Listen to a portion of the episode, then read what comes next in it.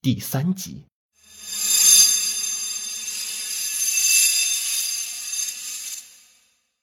很快，夜幕降临了，吴小鹏却迟迟没有回复我的微信，而心烦意乱的我忍不住打了个电话过去。不过奇怪的是，电话并没有被接通。怎么回事？我放下了手机，喃喃自语的说道。王伟也一直提心吊胆的，一见我这样，连忙凑过来问道。怎么了？小鹏的电话无人接听。我话音未落，只见王伟二话不说的立刻掏出电话打给了吴小鹏，但结果同样是能打通，但无人接听。王伟也有点慌了，不会发生什么事了吧？被他这么一说，我顿时也紧张了起来。可一时并没有什么别的办法，所以我只能不断的继续拨打着吴小鹏的电话。好在连续拨了好几次后。电话终于接通了，我舒了口气，随后严厉地质问电话那头的吴小鹏：“小鹏，你干什么呢？怎么不接电话？担心死我们了。”可是电话里却传来一个陌生的女声：“啊，抱歉，我不是你口中的小鹏，我是在地上捡到这个手机的。”没等他说完，我刚刚放下的心立刻又悬了起来：“你是谁？不，你在哪里捡到手机的？”吃完晚饭，现在在美食街往女生宿舍这条路上。手机是你朋友的吗？那你现在回来取她吧。马上。听到“美食街”三个字，我感觉有些不妙，迅速挂了电话，拖着王伟冲出宿舍，朝着学校美食街的方向跑了过去。在路上，我们顺利找到刚才和我通话的好心女孩，取回了吴小鹏的手机。但这女孩完全没有见过吴小鹏，他说是恰好路过，听到手机铃声，在花圃里捡到手机而已。无奈下，我只得拖着王伟继续去美食街找一找。而这时候已是晚上七点多，正是美食街热闹的时候。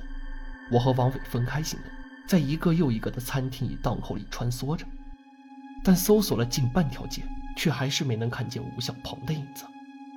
这时候我已经开始担心了。担心他会不会在哪个饭店的后厨像陈杰明那样吃着烧水，所以我走得更快，寻找的也更匆忙了。而就在仓促中，我忽然感觉有个熟悉的人影在人潮中一闪而过，是林依兰吗？但我不确定是不是她，因为下一秒王伟就喊了起来：“李娇，小鹏在这儿呢！”我扭头在人群中搜索，却没有看到林依兰的身影。我心想。也许是我看错了。这么想着，我向着王伟走了过去。而这时候的吴小鹏正坐在一个烧烤摊的桌子前，抬着头，一脸迷茫地看着王伟。我小跑过去，看着他那副完全不紧张的脸，我就气不打一处来，直接毫不留情地责备他：“你搞什么鬼啊？手机丢了也不知道吗？另外，今天让你去问问小明这几天的情况，怎么一点消息都没有？”吴小鹏顿了顿。居然灰溜溜的回答：“我我就是饿了呀。”听到吴小鹏这样说，别说是我，王伟都被他这气定神闲的架势给搞懵了。不过，也就是这时，我才发现，吴小鹏面前这张桌子上，居然堆满了食物的残渣。他一个人竟然吃了这么多东西。吴小鹏吞了吞口水。继续解释道：“我下午去找小明的同班同学问过，他们都说他这几天没什么异常的。”看着他一脸意犹未尽的表情，我心里一震，暗道事情不妙。你这，你是不是还想吃？王伟直接反问道。吴小鹏露出憨厚的笑容，并点了点头，完全不觉得自己有什么不妥。是啊，你们也是来吃晚饭的吗？这家东西特好吃，我还没吃够呢。要不要一起来？说完这话，吴小鹏站了起来，似乎还要去摊主那里点餐。而最大的问题是，他浑然不觉得自己有问题，所以我连忙按住他，对他吼道：“不行，你不能继续吃了。”说完这话，我朝着王伟使了个眼色，而王伟非常识相的从另一边架起他的胳膊，我们一人一边，打算直接拖着他离开美食街。而吴小鹏居然还疑惑地说：“干嘛呢？好，好，好，不吃就不吃，也不用这样掐着我走路啊！”他甚至还觉得自己无辜，而早上还处于担惊受怕状态的吴小鹏，此刻正在悠哉悠哉地享用着美食。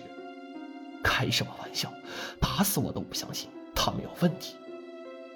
好在他症状还不是太严重，否则就不会跟我们走了。但我和王伟还是放不下心。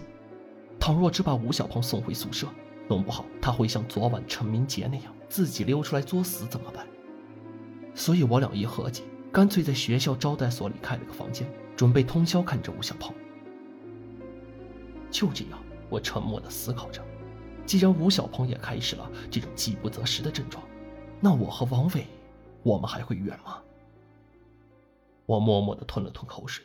如果真到了那个时候，我能控制住自己的食欲吗？我不知道。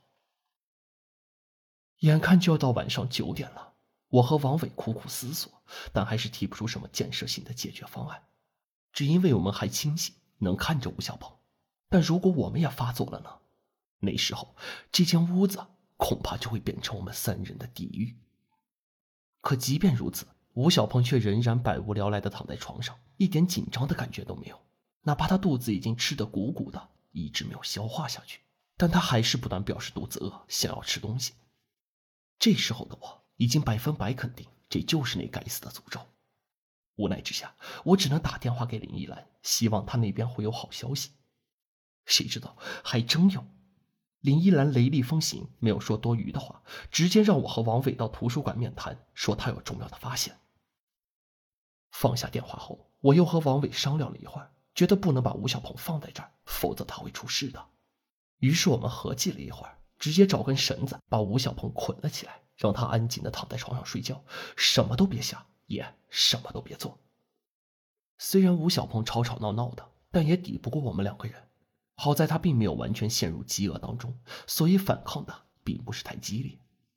而在安顿好吴小鹏后，我和王伟马不停蹄地赶到图书馆，并在约定的阳台上找到了林依兰。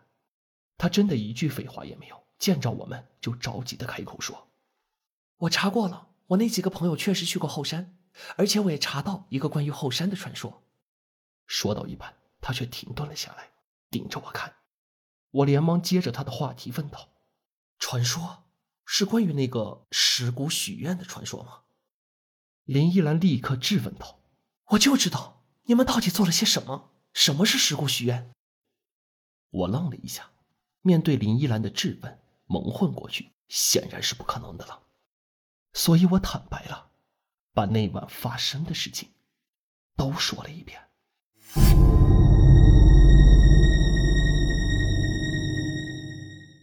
本集播讲完毕，喜欢的话可在评论区留言或者订阅哦。